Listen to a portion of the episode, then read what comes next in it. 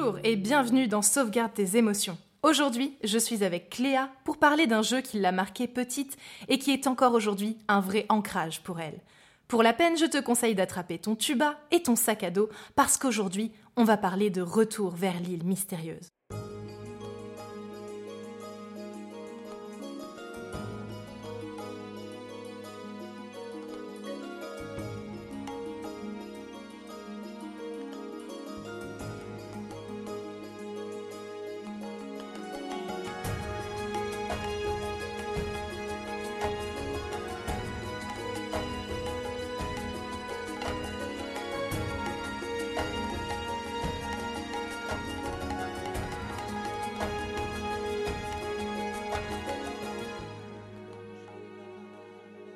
Cléa Bonjour Chloé. Alors, dès que je t'ai parlé du concept de ce podcast, tu m'as parlé de ce jeu. Tu peux nous raconter un petit peu ta rencontre avec lui? Euh, en fait, c'est un jeu que je connais que mon père a gravé pour moi quand j'étais toute petite. Je devais avoir peut-être entre 8 et 10 ans, je saurais même plus dire exactement. Et ça, c'est un truc qu'il adorait faire, donc on avait plein de jeux comme ça. Mais ce jeu-là, euh, à l'époque, je sais pas exactement pourquoi, mais il m'a marqué beaucoup et j'y ai beaucoup, beaucoup joué. Du coup, c'est un point and click de ce que j'ai compris. Tu nous expliques un petit peu l'histoire, l'objectif du jeu? Très grossièrement, en fait, tu joues euh, Mia, donc c'est une, euh, nana qui euh, veut faire le tour du monde en voilier, c'est une espèce de compétition, et elle se retrouve, quand tu commences le jeu, elle est échouée sur une plage d'une île inconnue. Son matériel de, communication ne marche plus, et du coup, bah, la première chose à faire, c'est essayer de survivre. Et du coup, on va explorer l'île, voir qu'est-ce qui se passe, et on va voir qu'il y a en effet... Bah, peut-être un lien avec euh, un certain livre qui est appelé exactement pareil euh, par Jules Verne, donc euh, Retour sur l'île mystérieuse avec le Nautilus qu'on découvre, etc. Tu l'as fait quand t'étais toute jeune. Tu te rappelles à peu près quel âge t'avais? Entre 8 et 10 ans peut-être, comme dit, je me souviens plus exactement, c'était dans cette tranche d'âge-là. Ouais. J'étais petite. Donc un souvenir d'enfance. Et quand tu l'as fait, tu as eu des souvenirs marquants qui le concernent? Alors la scène vraiment qui potentiellement m'aurait vraiment marqué, c'est euh, quand on entre dans le repère donc des précédents euh, naufragés de ce, sur cette île, ils ont en fait une espèce de trou qui mène à, une espèce de puits. Sauf que quand on découvre ce, trou-là, la caméra tourne directement dessus quand on entre dans le champ de, de vision.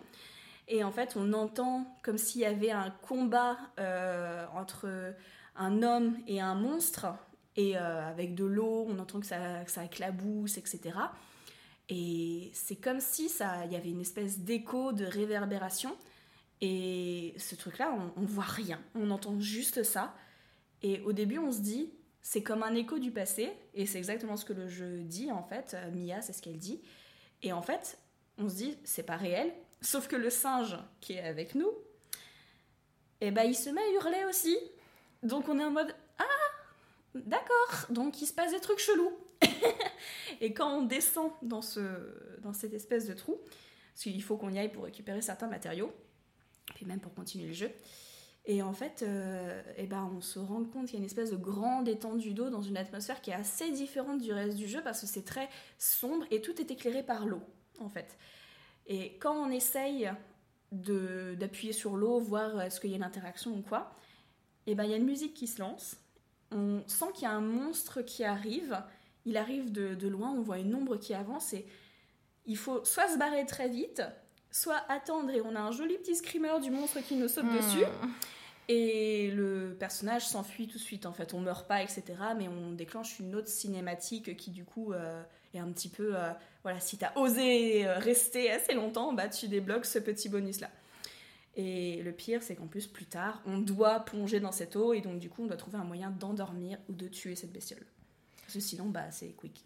Et donc là, j'ai l'impression que ce souvenir, il est, il est très précis déjà, il est très marqué, et c'est que ça t'a fait peur, euh, Ouais. cette impression des profondeurs, de l'eau. euh, tu, tu as une idée de pourquoi?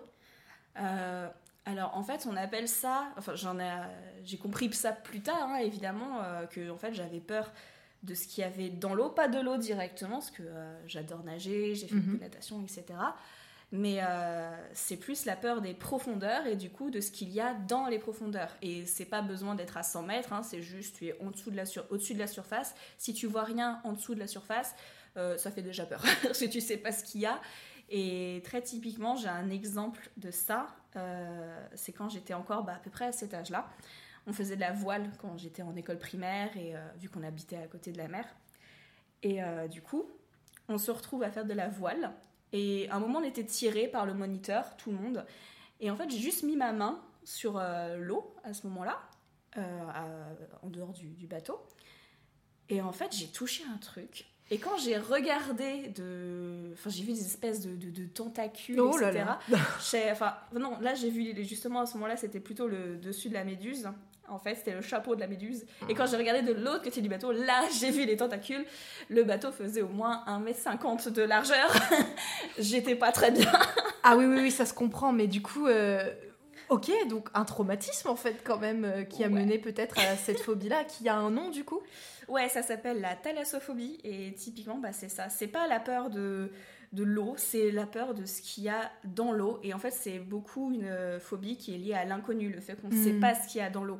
Que à tout moment, il peut y avoir quelque chose et que c'est des choses dont on n'a aucune idée de la grandeur, de la dangerosité. Et moi, c'est. Euh, non. Ouais, ça te met mal à l'aise, quoi. Ça me met super mal. Et tu disais que tu avais joué au jeu à peu près à la même période. Tu te souviens si c'était avant, après? Si finalement c'est ce qui s'est passé avec la méduse qui t'a fait peur dans le jeu ou si c'est ce qui t'a fait dans le jeu qui t'a fait peur avec la méduse Alors je saurais pas du tout dire dans quel ordre ça s'est passé, mais je sais que c'était à peu près à la même période, ah vu que c'était en primaire, euh, peut-être. Euh, oui, je sais qu'en tout cas la voile ça arrivait en primaire et le jeu ça arrivait fin primaire, début collège. Hmm. Donc euh, je pense que oui, ça arrivait à peu près en même temps. Et ouais, ça, ça s'est un peu complété, quoi. Ouais, ça a l'air de t'avoir quand même secoué. Donc, du coup, quand t'as joué au jeu, bah, peut-être ça t'a rappelé des sentiments que t'avais ressentis Ouais, bah typiquement c'était un autre truc parce que entre la méduse qui pour le coup est relativement inoffensive. Bon après j'ai touché le chapeau, je sais pas ce que ça aurait donné si j'avais touché les tentacules sans faire exprès. Mais euh, là typiquement c'était un monstre, genre typiquement un... Tu vois un peu les monstres euh, dans le Jurassique, les monstres marins, hmm. les gros trucs avec des espèces de grosses palmes, bah, ça ressemblait un peu à ça et c'était un peu bizarre. Une espèce de grosse tête un peu de crocodile mélange requin chelou. Euh, et, typiquement, bah, quand t'as ça qui te saute dessus, c'est. Ouais, non, c'est pas cool. Hein. Ouais, ouais, bah non, non, non, c'est pas, cool. Puis généralement, les jeux vidéo, ils savent faire ça, euh, la caméra qui. Enfin, le screamer et tout ça. Et du coup, tu as l'air de dire que l'émotion qui domine le jeu, en tout cas pour le moment, c'était bah, la panique en fait des profondeurs. Il y avait autre chose Tu ressentais autre chose quand tu y jouais? Parce que tu as dit quand même que tu y avais joué 15 fois. Donc j'imagine que tu dois bien l'aimer quand même. Ouais, ouais, non, mais typiquement, c'est le genre de jeu que en fait j'ai appris à adorer. C'est il y a une espèce de trame et en même temps tout n'est pas euh, fermé. On peut faire plein de choses de plein de choses différentes. On peut survivre de plein de manières différentes. On peut, en fait, on est très rarement bloqué dans le jeu hmm. et je sais pas, ça se, en fait, le jeu se joue tout seul. Hmm. Quasiment, c'est vraiment, c'est très smooth en fait. C'est, ça se déroule en fait super bien et le jeu était vraiment super agréable. J'adorais l'histoire. Euh, peut-être aussi le fait qu'on joue un personnage féminin, parce qu'il n'y en avait pas beaucoup à l'époque, mine de rien. Là, c'était euh, Mia, une personne qui. Euh, bah, une meuf qui fait le tour du monde en mm. voilier. Je suis désolée, mais dans les années euh, début 2000, c'était pas trop trop ça. Hein. On mm. avait plus l'habitude de voir des mecs avec des gros flingues. ouais, donc en fait, ça t'a peut-être un peu inspiré aussi, le personnage féminin de Mia, du coup. Ah bah ça, ça typiquement, c'est vraiment, c'est, ça m'attirait bien plus. Hein. C'est, mais pareil, un autre jeu du même, du même éditeur, développeur, Égypte 3, pareil, on jouait une femme, et j'ai joué 15 euh, fois, c'est le même genre de jeu. Et euh, le fait qu'on joue des femmes, ça, pour le coup, je me, je me sentais bien du coup dans ce genre de jeu-là. Et en plus, le, le, protagoniste parle beaucoup. Elle parle pas mal. Elle, euh, c'est pas comme bah, tu me penses Zelda qui, enfin hmm. Link qui du coup qui lâche des onomatopées. Des onomatopées voilà, oui. voilà c'est pas du tout la même chose. Et j'aime bien suivre l'histoire d'une personne et pas forcément devoir me mettre à la place d'un personnage hmm. et devoir me dire c'est moi, tu vois. Ouais. Non, non, j'aime bien le fait de me mettre à la place d'un personnage. En fait, ouais, je veux suivre une belle histoire. Et même en voulant lire une bonne histoire, en fait, tu t'es quand même fait rattraper, par exemple, par ce sentiment bah, qui a l'air quand même super fort sur la scène que tu décrivais sur le, le puits, du coup.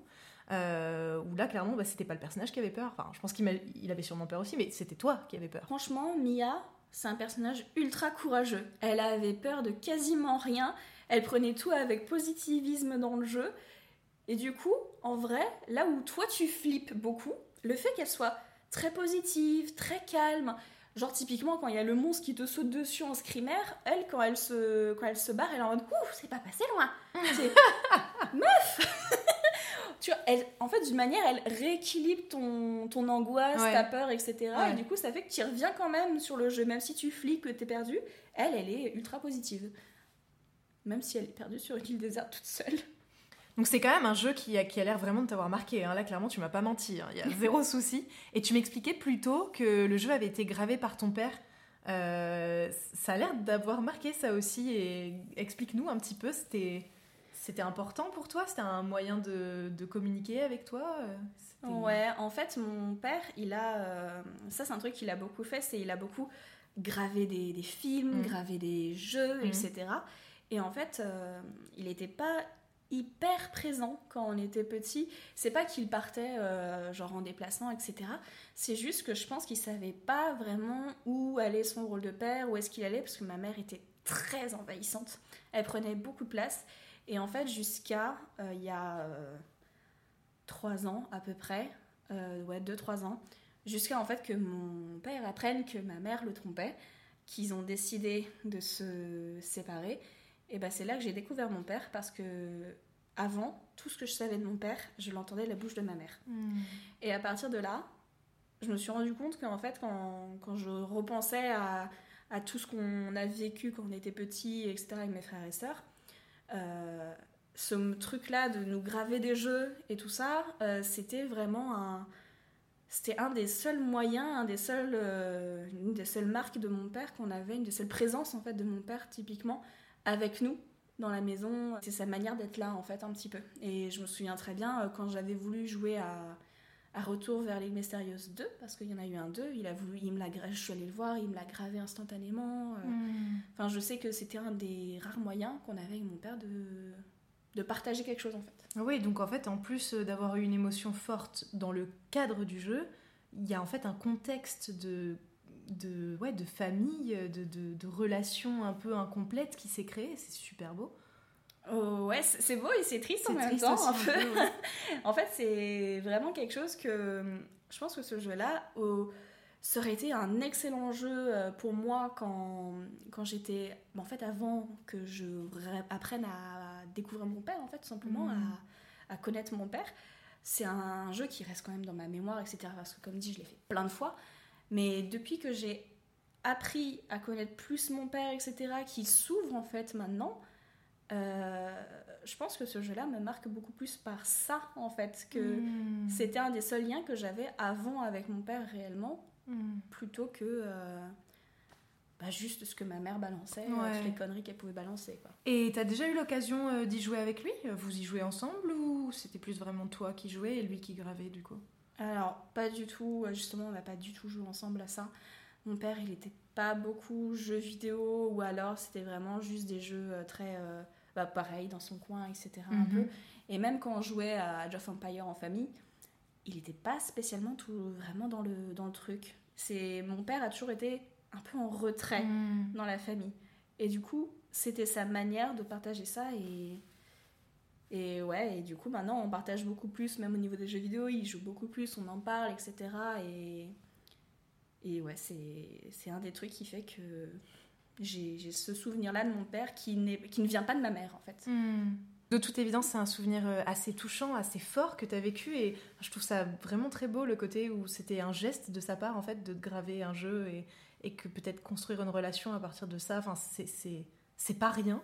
Et euh, toi qui disais que justement tu l'avais fait plusieurs fois, est-ce que tu as la sensation de rechercher cette nostalgie-là Ou juste c'était le jeu aussi qui t'embarquait petit à petit euh, dans l'histoire? Je pense que c'est beaucoup le jeu qui m'embarquait beaucoup. Ce typiquement, c'était le jeu où je m'en fichais d'avoir la solution, dans le sens hmm. où je m'en fichais d'être spoilé, juste j'adorais l'ambiance du jeu. Hmm. C'est le fait aussi que j'ai vraiment adoré ce jeu premier degré euh, qui fait que maintenant, quand je quand j'y suis retournée, mais même il n'y a, a, pas très longtemps, euh, j'ai retrouvé les mêmes sensations du fait que je l'adorais, mais du Mm. coup j'ai eu en plus cette nostalgie de c'est mon père qui me l'avait gravé, Ah oui. etc. Et c'est vraiment ça, c'est ce côté de un peu mélancolique de euh, ouais c'est ouais, c'est sans mon père je l'aurais jamais connu ce Mm. jeu en fait parce que c'est vraiment il a gravé des jeux un peu au hasard, il a trouvé plein de trucs etc. Et du coup j'ai pu découvrir tout ça et ouais.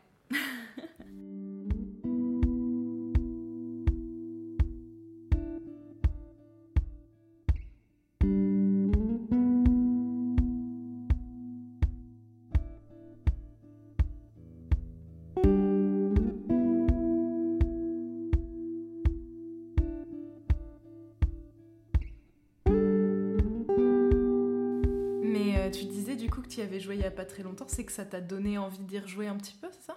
Ah ouais, je l'ai plié en une soirée. Ah bah oui, t'es plus, forte maintenant. T'as Bah. plus joué à des jeux euh, de stratégie euh, que quand t'étais petite, quoi. oui, puis je m'en souvenais aussi du jeu. Ah oui, oui, pratique, pratique. Ça, ça m'a étonné à quel point je m'en souvenais vraiment en pas mal de détails quand même. Mhm. Je me souvenais vraiment de comment on faisait, etc. Bon, évidemment, il y a des choses que j'ai oubliées, mais euh, je m'en souvenais très bien. Et ouais, quand tu m'as parlé du coup bah, de, de ton émission et qu'on a parlé un peu du jeu, bah ouais, ça m'a donné grave envie d'y rejouer, de Trop me bien. replonger un peu dedans. De sauvegarder tes émotions. Ouais, voilà, exactement. Et euh, tu pourrais, parce que là, donc, c'est quand même des. Je trouve le, le contexte du jeu est déjà très, très, très, très, très, très beau, très touchant. Et toute cette relation avec ton père, euh, c'est déjà quelque chose pour toi qui est marqué. Plus que tu nous as raconté sur la thalassophobie, est-ce qu'il y a un moment autre qui t'a marqué, une séquence dans le jeu où, je sais pas, il y a eu quelque chose qui s'est produit euh, en plus de tout ça, ce qui est déjà énorme. hein. Alors, il y a une séquence, je pense, où vraiment c'est à l'inverse total de la Mhm. thalassophobie, qui pour moi est une séquence très drôle, alors qu'elle devrait pas l'être. Ah, mais Je ça, c'est super. Vas-y. je, je t'écoute. Je sais pas du tout pourquoi ils ont fait ça dans le jeu. Mais en fait, à un moment, on réussit à retrouver de la communication en fait, à l'espèce de bracelet où on a euh, encyclopédie, etc., avec GPS et moyens de communication téléphonique un petit peu. Et en fait, à ce moment-là, à un moment, on retrouve du réseau. On sait pas trop comment, hein, on est sur une île déserte, mais on a du réseau. Pratique. Bon, après, il y a des poteaux, il y a des poteaux électriques hein, sur le, le truc, donc, euh, donc voilà. Mais euh, à un moment, on arrive à être contacté. Je sais plus si c'est nous qui appelons ou si on est contacté par notre mère. Elle arrive à nous avoir. Sa fille a disparu depuis plusieurs jours, en pleine mer. On ne sait pas où elle est. On ne retrouve pas le voilier. Euh, du coup, comment on réagit normalement? On est paniqué. Et bah elle, elle est plutôt en mode Mia, allô Mia, Mia à l'appareil, allô, allô, allô. Et toi, en fait, t'arrives pas à lui répondre. Tu parles, mais elle ne t'entend pas. Donc tu arrives à recevoir, mais tu n'arrives pas à émettre. Et en fait, elle fait ça, et quand elle n'a aucune réponse, elle va bon, ouais, c'est bon, je sais que tu m'entends. Bon, par contre, il faudrait peut-être que tu rentres, hein, parce que dans quelques, dans quelques temps, c'est l'anniversaire de ta sœur. Euh, donc, faudrait peut-être que tu sois à la maison. Hein. Alors que t'as disparu en mer. T'es en mode, mais Ah oui, le contexte est. mais qu'est-ce que tu fous? C'est n'importe quoi. Et quand ça arrive, t'es mais mais pourquoi? Juste pourquoi en fait ça? Pourquoi tu ta fille a disparu, réagis, fais un truc. Juste l'engueule pas parce qu'elle est pas là pour l'anniversaire de ta sœur. J'avoue, c'est un autre, c'est un contraste d'émotions assez fort là pour le coup, c'est drôle. Ah ouais, complètement. Surtout quand Mia, elle est en mode euh, Oh, Mon dieu, j'ai enfin du réseau, etc. Il est en mode. Et même quand, quand elle a pu le- l'appel, que ça coupe, elle est en mode Oh, non. Et puis sa mère qui est juste en mode impression qu'elle en se bat les couilles. Bon bah c'est bien, ça fait, ça fait un panel d'émotions en fait finalement dans, dans cet épisode, c'est super. Euh, et enfin pour finir, dis-moi, est-ce que tu te souviens comment on sauvegarde dans le jeu? Alors pour le coup, c'est vraiment à l'ancienne. Pas de temps de sauvegarde. C'est pas genre euh, tu peux pas sauvegarder à tel moment ou quoi. Non, non, Uh-huh. c'est. T'appuies sur le menu et tu fais sauvegarder et tu as tout plein de petits slots que tu peux mettre. Je sais plus si tu peux les renommer, mais il me semble que tu peux. Et je crois même pas qu'il y a de sauvegarde automatique. Ouais. Donc, euh, du coup, si tu penses pas à sauvegarder ou que ton jeu plante, euh, tu, tu, tu cries un peu. Quoi. Bah, forcément. Merci encore Cléa, c'était vraiment chouette de t'entendre parler de toutes ces émotions fortes et de tous tes souvenirs. On a traversé pas mal de choses. Et merci à toi de nous avoir écoutés. J'espère que cet épisode t'a plu. Cet entretien était vraiment plein de nostalgie et d'intimité. Si tu as toi aussi des souvenirs ou des émotions sur Retour vers l'île mystérieuse, n'hésite pas à nous les faire partager. On se retrouve très vite pour un nouvel épisode. Garde tes émotions au creux de ta main. N'oublie pas de sauvegarder. Et à bientôt.